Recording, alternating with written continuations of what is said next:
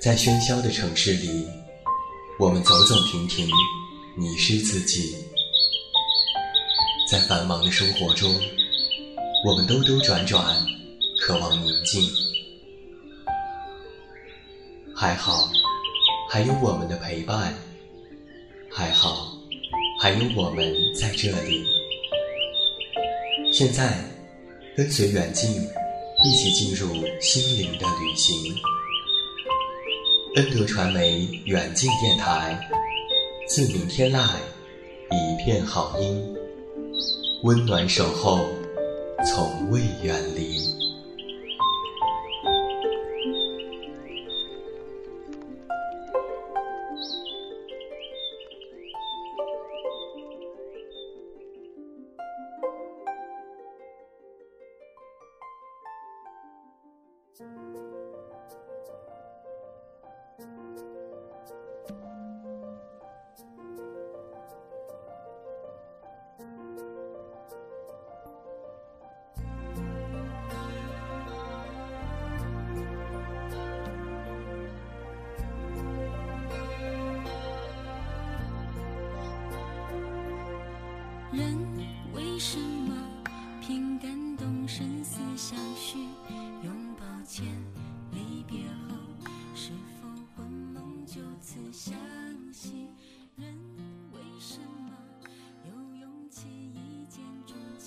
自闽天籁，一片好音。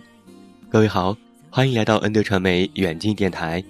我依然是你们的老朋友，这么远那么近。现在在山西太原，向每一位我们的听众朋友们致以问候。欢迎来收听我们今天晚上的陪你到零点节目。那同样在欢迎你收听节目的同时，你可以登录新浪微博搜索我的名字，这么远那么近，关注我的其他动态。另外，微信添加好友远近零四幺二。可以查看本档节目电阅，远近是拼音，也期待你的到来。那要在节目一开始，还是要做一下新书预告。我的第六本新书故事集《我知道你没那么坚强》，现在已经全国上市了。这本书中写下的都是我身边的真实故事。我希望通过这本书，告诉每一位，我们的坚强都是柔软生的茧。经历过生命当中无数的繁华和苍凉。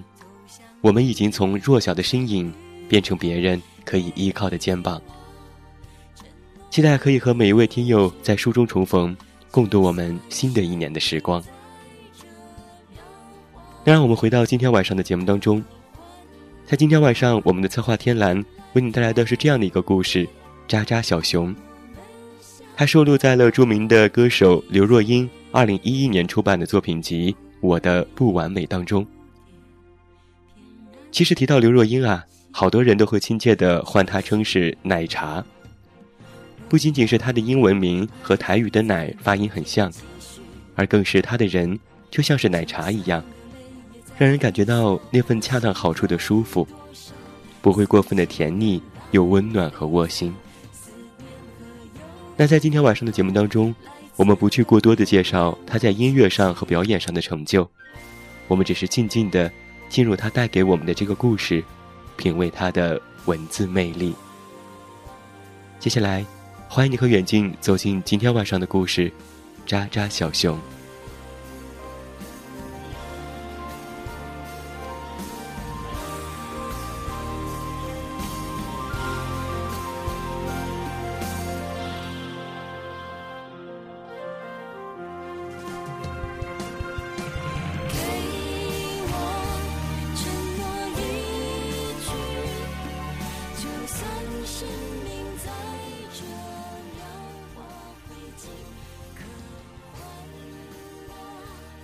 台北的黄昏，车声混杂，声音里发出不同的信息。归心似箭的，想要逃匿的，激情澎湃的，落寞伤感的。那是一个清冷的冬日，穿着四季如一的老黄，一如既往的到处收着垃圾。垃圾本来是被人丢弃的东西，而对于老黄而言，总是有着非常珍贵的地方。他常常望着这些被处置而后快的东西，想着：这一件件物品呐，不论是满身锈迹的烤面包机，或是 Kitty 猫造型的滑鼠，甚至曾经写过情书的钢笔，都曾是人们一时之需，甚至是最爱。即便他们现在失灵了，失宠了，老黄还是把它们收集起来，细心的收服，仔细的分类，安排他们去新的地方。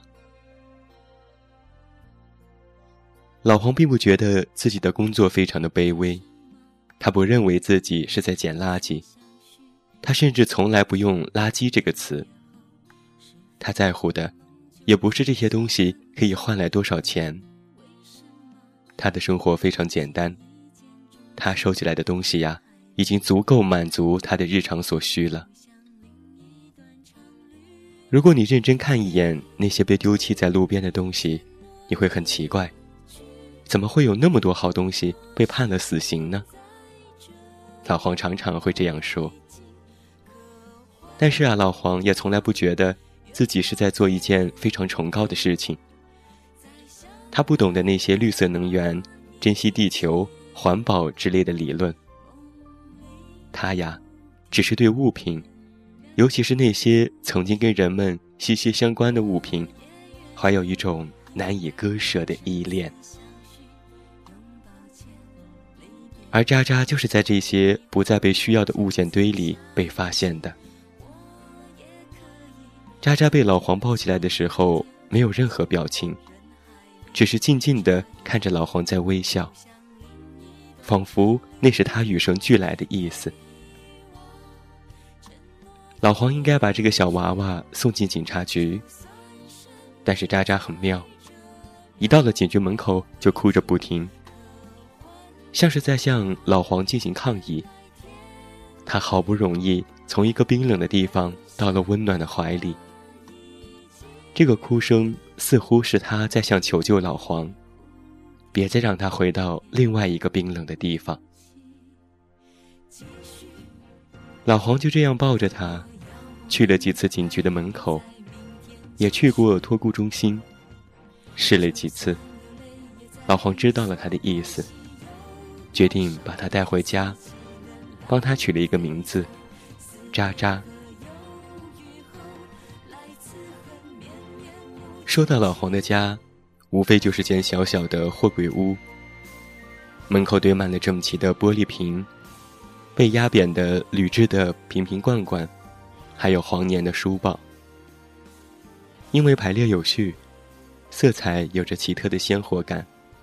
整体外观让人感觉到不像是垃圾，而更像是精心安排的装置。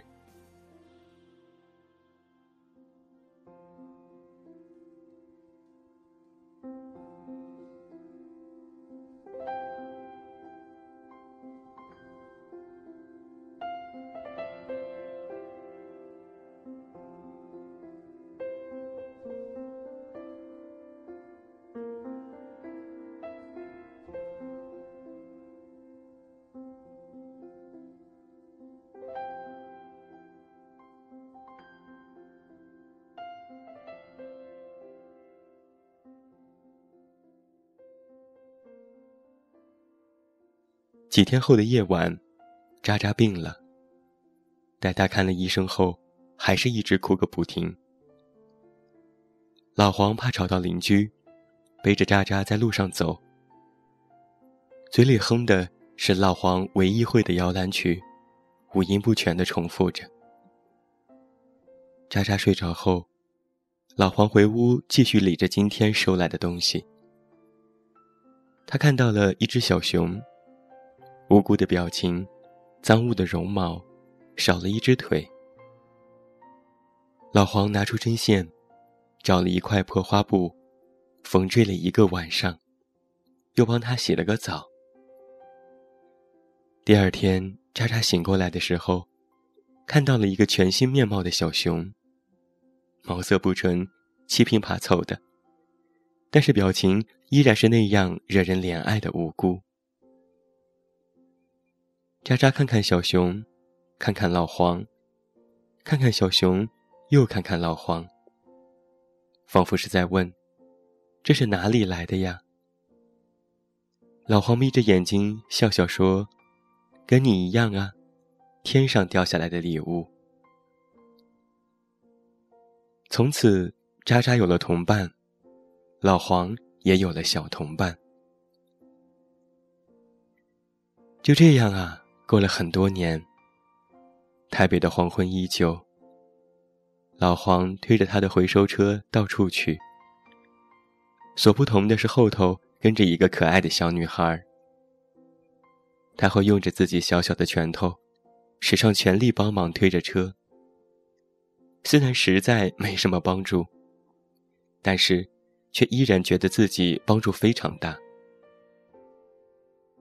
老黄身上的绳子绑着推车，渣渣身上也有一条绳子，绑着他的小熊。每当天色渐暗，这一老一少咯咯咯的走进巷口的画面，总是引人赞叹。即使是老街坊邻居。也往往不禁停下手上的工作，向他们行着注目礼。直到两人在货柜屋前停下步来，当然也对天上掉下来给老黄的礼物感觉到了欣慰。是啊，在这个时候，老黄终于不再是孤独的身影了。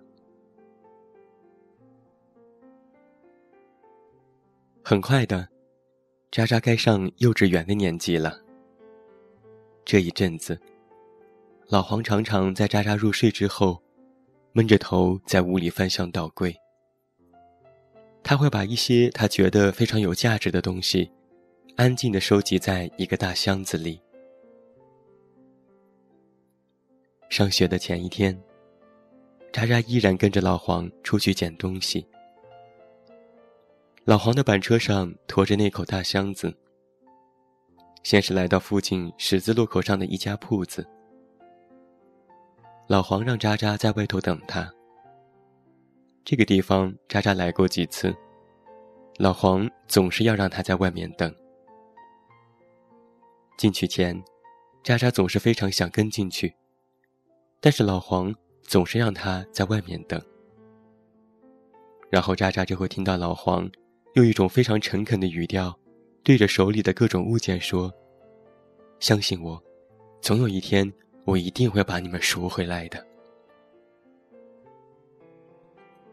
渣渣总是在等待的过程当中，抬头看着这家神秘铺子的招牌，大大的就一个字，可是他不认得。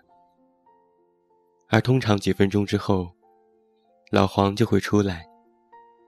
皱巴巴的大手紧握着渣渣的小手离开，可能是去带渣渣买全新的蜡笔，可能是带着渣渣去吃热腾腾的面条。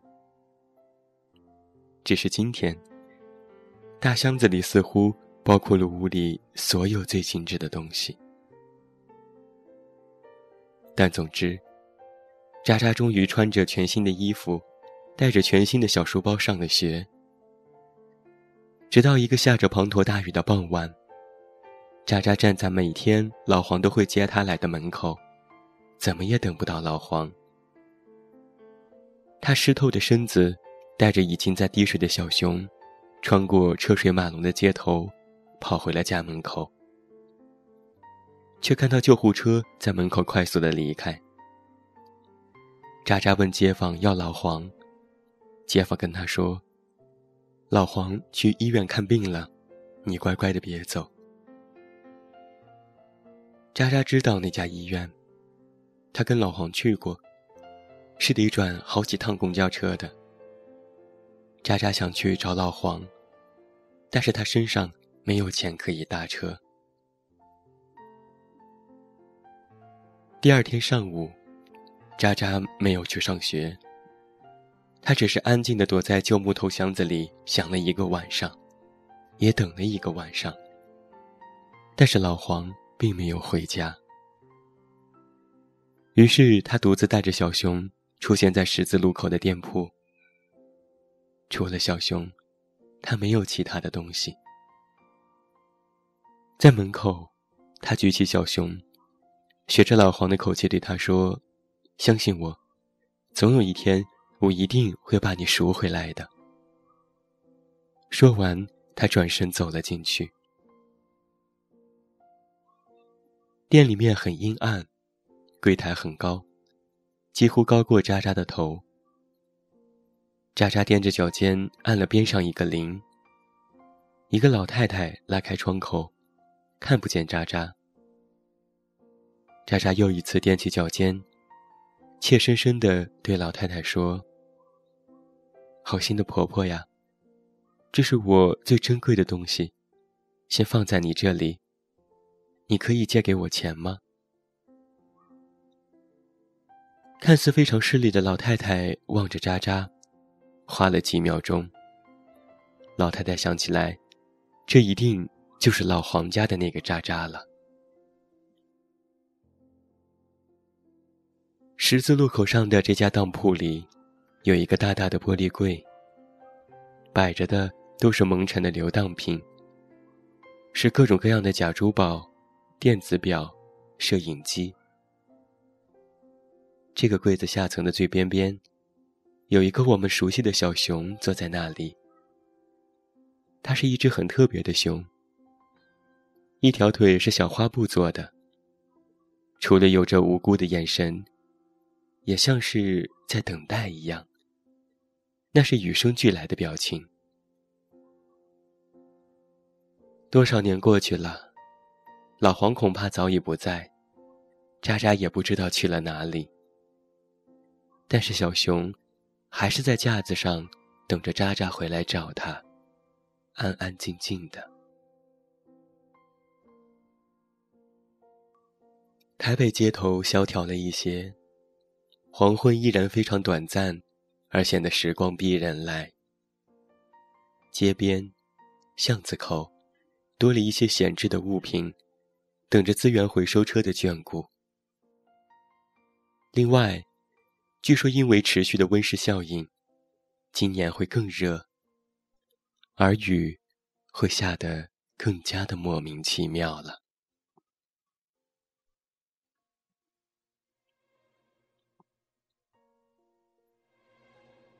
这就是在今天晚上的节目当中，由我们的策划天蓝和远近。共同为您带来的由刘若英为你写下的这个故事《渣渣小熊》。在故事的一开始啊，我们就会老黄的各种理论所打动着。那些我们曾经丢弃的东西，他们有着各自的故事，与我们每个人的成长有关的故事。而渣渣呢，就是这个不再被需要的物件里发现的孩子，在老黄那里找到了他的归宿。在老黄眼里，他是被需要的。有着无辜眼神的小熊是渣渣所需要的。故事到这里似乎已经很圆满了。可是命运，往往会在你以为幸福到来的时候，给你致命的打击。老黄的离开让渣渣再次面对了当初的境遇，而渣渣也去当铺当掉小熊去找老黄。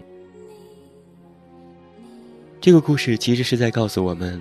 当我们面临选择的时候，也许就要用一件当初非常重要的东西，去换取当时重要的另外一件东西。父母年轻的时候，为了让家人过上更幸福的生活，放弃了健康；为了心中的梦想，我们又放弃了家乡安稳的工作。多少年之后，时过境迁，总会觉得缺了点什么。生活依然在继续。